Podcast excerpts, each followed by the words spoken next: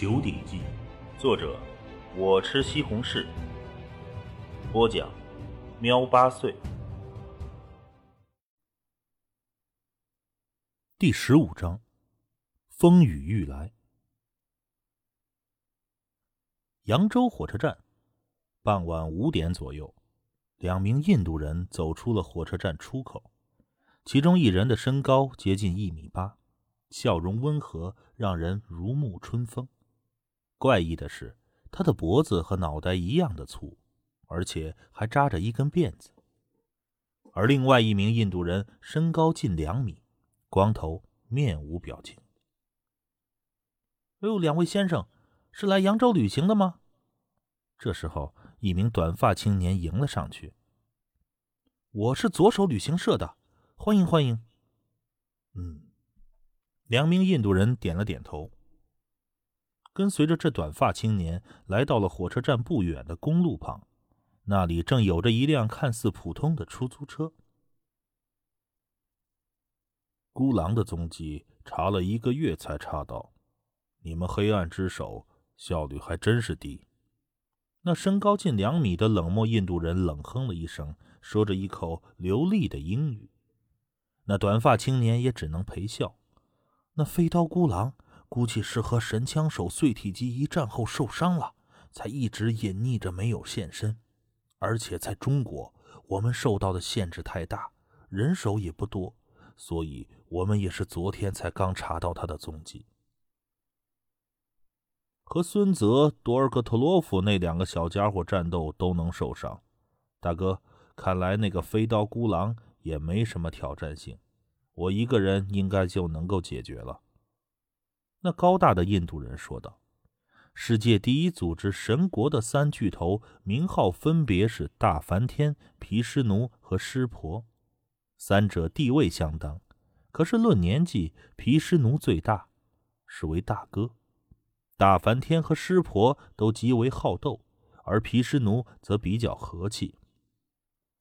嗯，不过也不能大意。”那笑容温和的、扎着辫子的印度男人说道：“神国组织的两大巨头就乘着这一辆出租车前往了市区。就在这两名印度人离开后，大概一个小时，傍晚六点左右，又有一伙人出现在了扬州火车站。这一伙人从天津出发，坐了一天的火车，才在傍晚时分抵达扬州。沈老大。”上车。两辆大众帕萨特把这一伙四人接走了。在第一辆帕萨特内，坐在后座的是一名戴着旅行帽、穿着休闲服的精瘦男子，在他的一侧，则是坐着一名腆着大肚子、满脸横肉的中年人。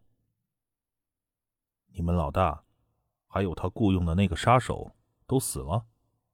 精瘦男子皱眉道。是的，那个杀手死后不久，老大也死了。老大死的还是在书房的密道内。死了两天之后，佣人打扫书房，闻到臭味，才发现了尸体。那满脸横肉的中年人摇头叹息道：“我们都不知道，到底是谁动的手。”精瘦男子眉头皱着，低声道：“不可能是秦红。”秦红是特别行动组的成员，要杀人绝对不会留下尸身，应该会把现场弄得很干净才对。沈老大，这次事情很诡异，老大他在我们的重重保护下不声不响就死了，杀那秦红也不急在一时。沈老大，你何必亲自过来，以身犯险呢？那满脸横肉的中年人劝说道。哼你懂什么？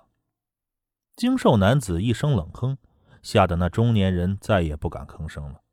毕竟对方是道上有名的大人物——东北沈阳明。大哥，我就是死，也一定为你报仇。沈阳明心中默默道：“一般能够形成杀手组合，那么两个人之间肯定是能够把性命交给对方的，感情也是极为深厚。”就如同当年的狼和猫的组合，滕青山和他妻子根本就是夫妻。猫的死甚至于令藤青山发狂，杀向了整个组织基地。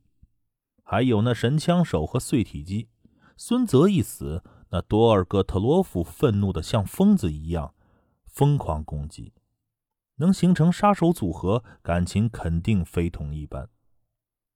东北二虎中的王庆，当年是遭到特别行动组精英的攻击，正是命丧秦红之手。王庆之所以死，其实也是为了帮助弟弟沈阳明。最终，沈阳明逃过了一劫，保住了性命，可王庆却被击毙了。击毙王庆的就是秦红。沈阳明一辈子都不可能忘记仇人秦红。他本来是想借刀杀了秦红，可看样子没那么容易。为了他大哥，沈阳明不惜一切，亲自杀到扬州来了。秦红，你必死无疑。沈阳明心中暗道，随即吩咐：“到前面的酒店门口，你们停下，就没你们什么事儿了。”关于监视秦红的行踪，沈阳明自然不可能让这些流氓地痞们去干。他这次也是花了大价钱，请了黑暗之手的组织帮忙。为了杀秦红，沈阳明可以说是不惜一切。晚上七点多，滕青山正在一家农家餐小饭馆内吃饭，手机震动声响起。滕青山有些惊讶，应该没什么人打他的电话才对。滕青山按了接听键，电话里传来了林青激动的声音：“滕青山，我是林青，你现在有时间吗？我有急事找你。”如今的藤青山倒也没有其他事情，只是一心亲近在武道当中。急事儿，藤青山有些疑惑。嗯，非常紧急的事情，你能过来一下吗？就在西城区的明月湖那儿。藤青山略微思虑，随后点头：“好，我马上到。”随后，唐青山直接拦下一辆出租车。立即赶往了西城区明月湖。唐青山满肚子疑惑。和这林青的几次接触，他似乎是一个很冷静的人，没有过这么急切。不过听声音，也不像遇到了什么危险。想不通林青能有什么事儿，可毕竟有过不少次的接触，藤青山还是选择了去。现在已经完全黑下来了。西城区的明月湖只有昏暗的路灯亮着，这么晚，那里已经没几个人了。一辆银色的奥迪 A 四正静静地停在明月湖旁，驾驶座里面正坐着一名女子，正是林青。出租车停下后，滕青山付了钱，下了车，直接走向湖边。林青看到他，立刻从车内走了出来，激动的挥手：“滕青山。”藤青山看了看，周围除了林青没有其他人，心存疑惑的走了过去。林青则是跑了过来。啊，这么着急找我，有什么事儿啊？哈哈，我很开心，非常开心，所以就想找你啊。林青忍不住笑了起来。这时候，林青的笑容很是灿烂。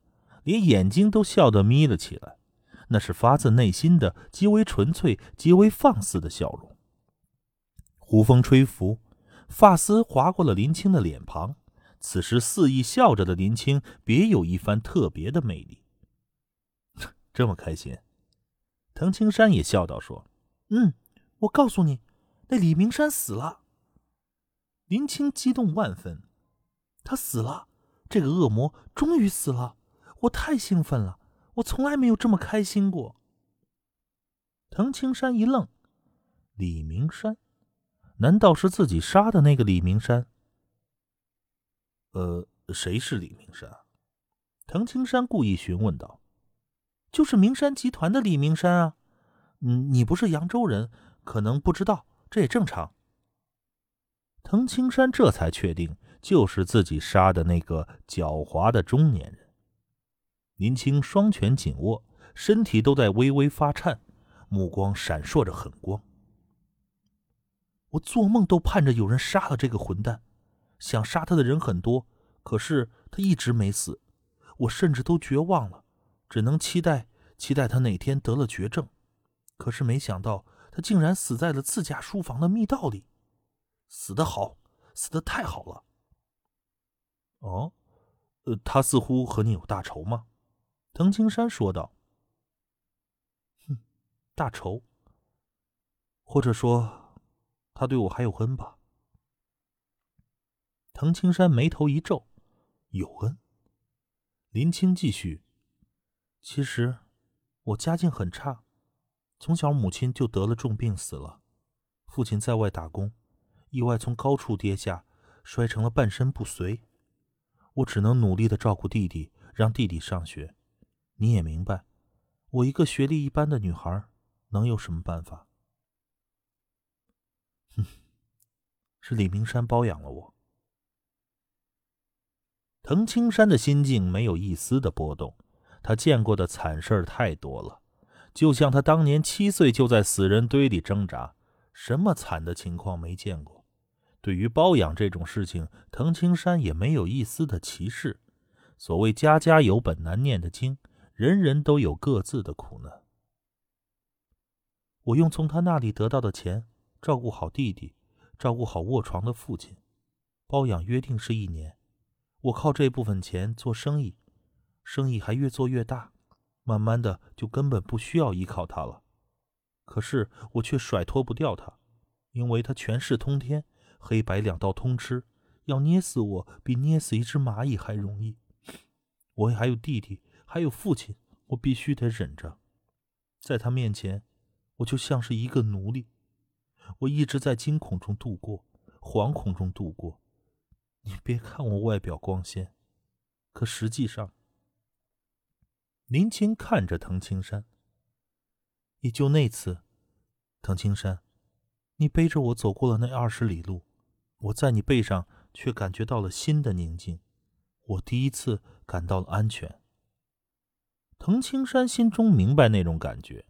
因为当初在西伯利亚训练营，他也是处于惊恐中，没有一刻敢松懈，因为随时都可能死亡。唯有到了师傅滕伯雷的门下，才过上了些许宁静的日子。现在我解脱了，没了李明山，他手底下的那批人早就是分崩离析。林青前所未有的感觉到了解脱。常年累月的悬着的心，终于可以放下来了。我再也不想过那种日子了，再也不用了。